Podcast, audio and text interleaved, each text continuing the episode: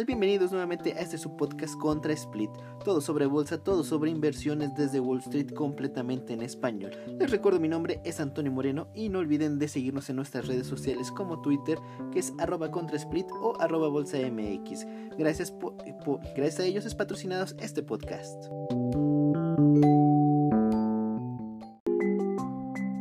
Bueno, después de las tensiones de la guerra entre Irán y Estados Unidos, bueno, no guerra, más bien donde Estados Unidos acaba de matar un comandante iraní y donde Irán decía que iba a tomar represalias, el domingo por la tarde los futuros del oro se dispararon a un máximo de 6 años, llegando a valer hasta 1587 por onza.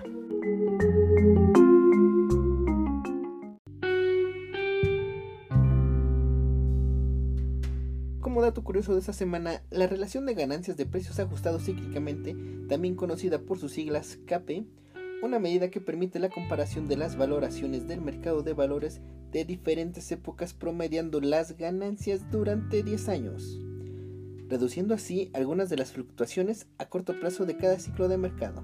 Bueno, el KP llegó al 33 puntos en enero del 2018 y ahora solamente está a 31 esto puede ser un número más, pero hay que considerar que solamente dos veces ha estado a nivel tan alto. Uno fue en 1999, justo antes de que cayera el mercado 85%, la caída de valores más importante de la historia. Y la otra ocasión que también ha estado tan alto este indicador fue en 1999. Recordemos que en esa fecha fue justo antes de que la burbuja.com explotara donde el mercado de valores cayó hasta un 50%. Bueno, esto es como un dato curioso ya que eh, en muchos medios americanos lo estuvieron publicando y bueno, no está de más señalarlo.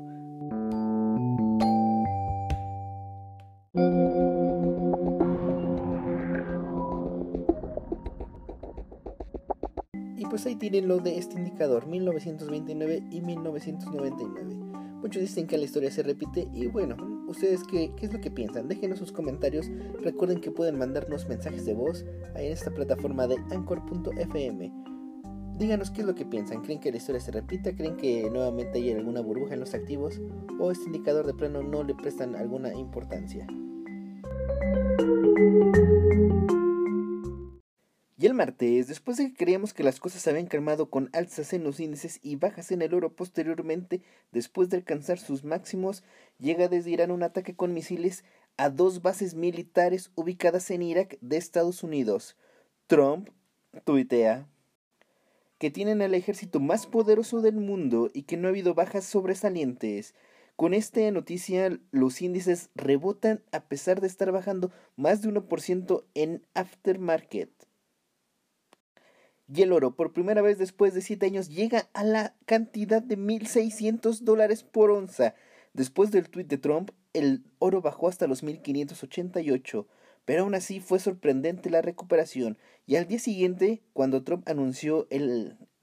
bueno, vaya, el anuncio que tenía que decir, esto fue lo que dijo. Y tras más de 20 minutos estar esperando el comunicado y que Trump al final apareciera, bueno, aparece y dice, mientras yo sea presidente, Irán no tendrá armas nucleares. Buenos días. Irán parece que se retira de los ataques. Bajo mi orden, Estados Unidos eliminó al mayor terrorista del mundo, el general Soleimani. Y bueno, no podría ser más, las acciones repuntaron. Fue un histórico repunte. El SP llegó a repuntar más de 90 puntos desde la bajada mínima desde el día anterior y el DAX alemán hasta cerca de 600 puntos. Así de impresionante fue la subida. Desde el primer tweet de en la tarde noche, un día anterior, cuando calmó las cosas, hasta el comunicado de Donald Trump el día siguiente, wow, fue sorprendente el, el poderío de las palabras que tiene el presidente en la bolsa de Estados Unidos. Una recuperación impecable. Yo jamás había visto algo así.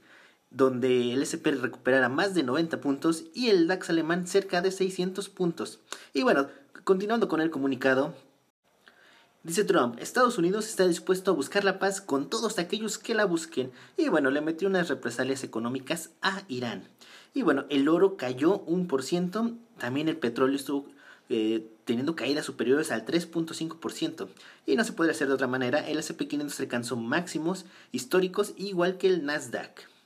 Bueno, eso fue todo lo que pasó ese día. Y en otras noticias hubo algunos rumores donde Boeing y FedEx tenían eh, rumores donde posiblemente Warren Buffett estaba interesado en comprarlos, lo cual ni los eh, confirmaron ni tampoco los desmintieron. Entonces eh, las acciones siguieron subiendo, tanto las de Boeing como las de FedEx. Y bueno, si tú quieres que tu empresa siga subiendo en Estados Unidos, puedes correr el rumor de que algún pez gordo como Warren Buffett está interesado en tu empresa.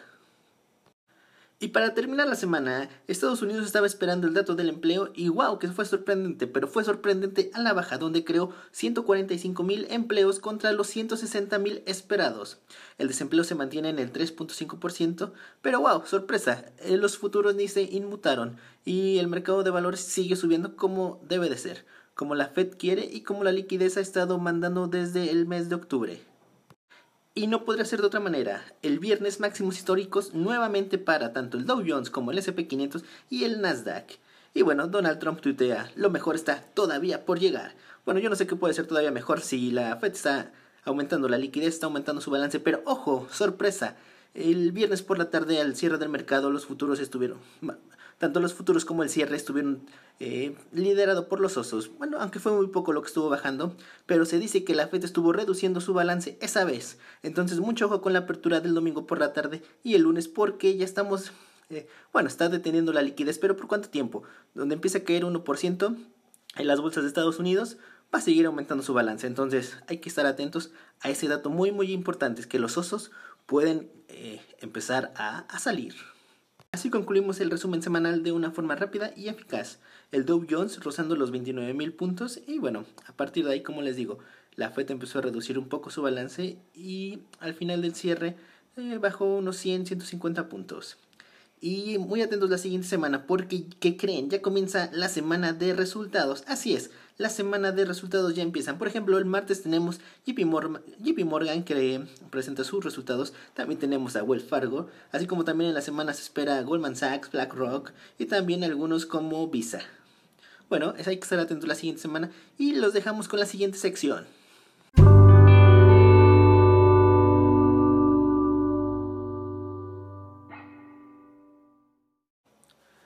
En la siguiente sección de un poco de análisis técnico o análisis fundamental, me parece que traen a Tesla sin más. Recordemos que esta semana hizo máximos históricos. Y bueno, continuamos. Pues en la semana estuvimos viendo cómo Tesla día tras día estaba subiendo y subiendo. 2%, 4%, hasta un 5%. Estuvo a punto de tocar los, los 500 dólares por acción cuando empezaron a a vender un poco la, la acción. Ese día cerró en los 489, 491. Posteriormente el día siguiente cayó un 2% y el viernes en el cierre estuvo cayendo menos 1%, pero al final estuvo recuperando un poquito. Entonces, eso está muy interesante Tesla porque la verdad, si tú ves la, la gráfica semanal, pues parece un cohete, ¿no? Todo, toda la semana este, lleva cerca de un 105% en tres meses. Entonces la gráfica semanal es impresionante. Está muy, muy paralela. Entonces sí da un poco de, de vértigo. Pero parece que a los compradores no, no, les importa y siguen comprando. Incluso ya ven objetivos en 530, 600. Entonces hay que, esta, hay que seguirla de cerca porque puede desentonar un, un patrón bajista. Una, una pequeña corrección. Obviamente para romper esa tendencia pues es muy, Todavía está muy complicado. Pero yo la esperaría en unos 440 para seguir con las compras. Ya ahorita a lo mejor está quitando un poco las la sobrecompra que traía. Eh, cerró en 478, pero yo sí la esperaría un poquito más abajo. Si queremos reanudar las compras, yo creo que en unos 440 podría ser un, un buen precio. Y estar atento si no llegara a romper ese tipo de, de patrón que está formando, porque entonces ya estaría haciendo un patrón de vuelta. Yo creo que hasta los 400, 410 podríamos estar viendo. Entonces hay que estar muy atento de Tesla y no, y no dejarnos llevar por, eh, por la emoción del momento, por la, la euforia, porque muchas veces quedan atrapados. Así le pasó a Billon, así le ha pasado a Bitcoin en el 2016 2017, perdón. Entonces, hay que estar, eh, no dejar llevarnos por, por la euforia que, que ocasiona este tipo de acciones, donde todos los días amanece y está subiendo y está subiendo porque puedes quedar atrapado. Imagínense los que compraron en 4.90, 4.95. Ahorita ya está en 4.78 y si viene retrocediendo un poco, aparte con que está disminuyendo la, la FED su balance, bueno, el viernes, vamos a ver si en la semana continúa. Y ojo que también se terminaron las recompras. En este periodo de, de reportes ya no hay recompras, entonces imagínense aturarse en esos niveles tan altos. Yo creo que hay que serenarnos y es, esperar un poco más abajo el, el precio. 4.40 podría ser una buena entrada con stop ceñido porque si generara, si continuara con ese patrón de vuelta, si pudiéramos ver unos 400, 410 en, en el corto o mediano plazo. Y bueno, ahí tienen un poco de análisis en cuanto a la acción de Tesla. Vaya que fue eufórico ese día, que cerca de 500 dólares de acción y yo la veía en 5%. Como les dicen, no hay que dejarse llevar por la euforia, porque pueden quedar atrapados como en Bitcoin y bueno, de aquí a que vuelva a subir, pueden pasar años. Si no, pregúntenle a la bolsa de Japón. Y bueno, continuando con la sección tiempos de conceptos, los dejamos con el experto que veamos qué es lo que nos trae. Les repito mi nombre, me voy despidiendo, es Antonio Morendo. No se olviden de seguirnos en las redes sociales contra Split y Bolsa MX. Tiempos de conceptos. En esta ocasión les traemos, haciendo referencia al nombre del podcast, qué es un split y qué es un contra-split. Vamos a comenzar con qué es un split. Un split o desdoblamiento de acciones es un ajuste matemático que se realiza al valor de las acciones de una compañía sin cambiar la composición del accionariado. Consiste en disminuir el valor de cada acción y aumentar su número respetando la proporción monetaria de los inversores. Un ejemplo sencillo para entender cómo funciona un split sería este. Las acciones de una empresa valen 100 dólares. Con un split, estas pasarían a valer, por ejemplo, 10 dólares. Tras el ajuste, cada accionista que tuviese una acción de 100 dólares tendría ahora 10 acciones de 10 dólares. Normalmente, a medida que una empresa crece, el valor de sus acciones se aumenta. El problema está en que si el precio de una acción es demasiado alto, se puede frenar su liquidez. En ese sentido, aunque el split no tiene por qué afectar la cotización de la empresa, al mejorar la liquidez del valor, el mercado lo percibe como positivo. Y bueno, ¿qué es un contra-split? Como se llama este podcast, viene siendo lo contrario del split. Contra-split o agrupación de acciones. Es un ajuste a la inversa. Consiste en multiplicar el valor nominal de la acción para ello se unen paquetes de acciones de forma que si, por ejemplo, una acción valía antes un dólar, ahora valdrá 10 dólares tras unir un paquete de 10 acciones a un dólar. Este movimiento bursátil del contra-split no es una operación muy usual, pero algunas empresas de baja capitalización, cuya cotización no llega ni a un dólar, recurren a esta estrategia. Muchas gracias. Wow, wow, wow. Bueno, ahí acaban de decir por qué nuestro nombre de Contra Split en el nombre del podcast. Pero bueno, no es por eso solamente, sino también porque un amigo nos lo recomendó y nos pareció un término, pues, bastante, bastante bueno. Un saludo a nuestro amigo arroba cloner que fue quien nos recomendó y nos ayudó a poner el nombre al podcast. Desde aquí, un abrazo, hermano. Y bueno, nos vemos la siguiente semana. Mi nombre es Antonio Moreno. Y ojo, hay que estar pendiente al balance de la FED esta semana porque no hay recompras. Entonces, mucho ojo con esos toros. Y bueno, no, se olviden de seguirnos en nuestras redes sociales, arroba Bolsa MX, que hace posible este podcast, y arroba ContraSplit, donde un servidor va a estar compartiendo con ustedes algunas experiencias personales desde Wall Street.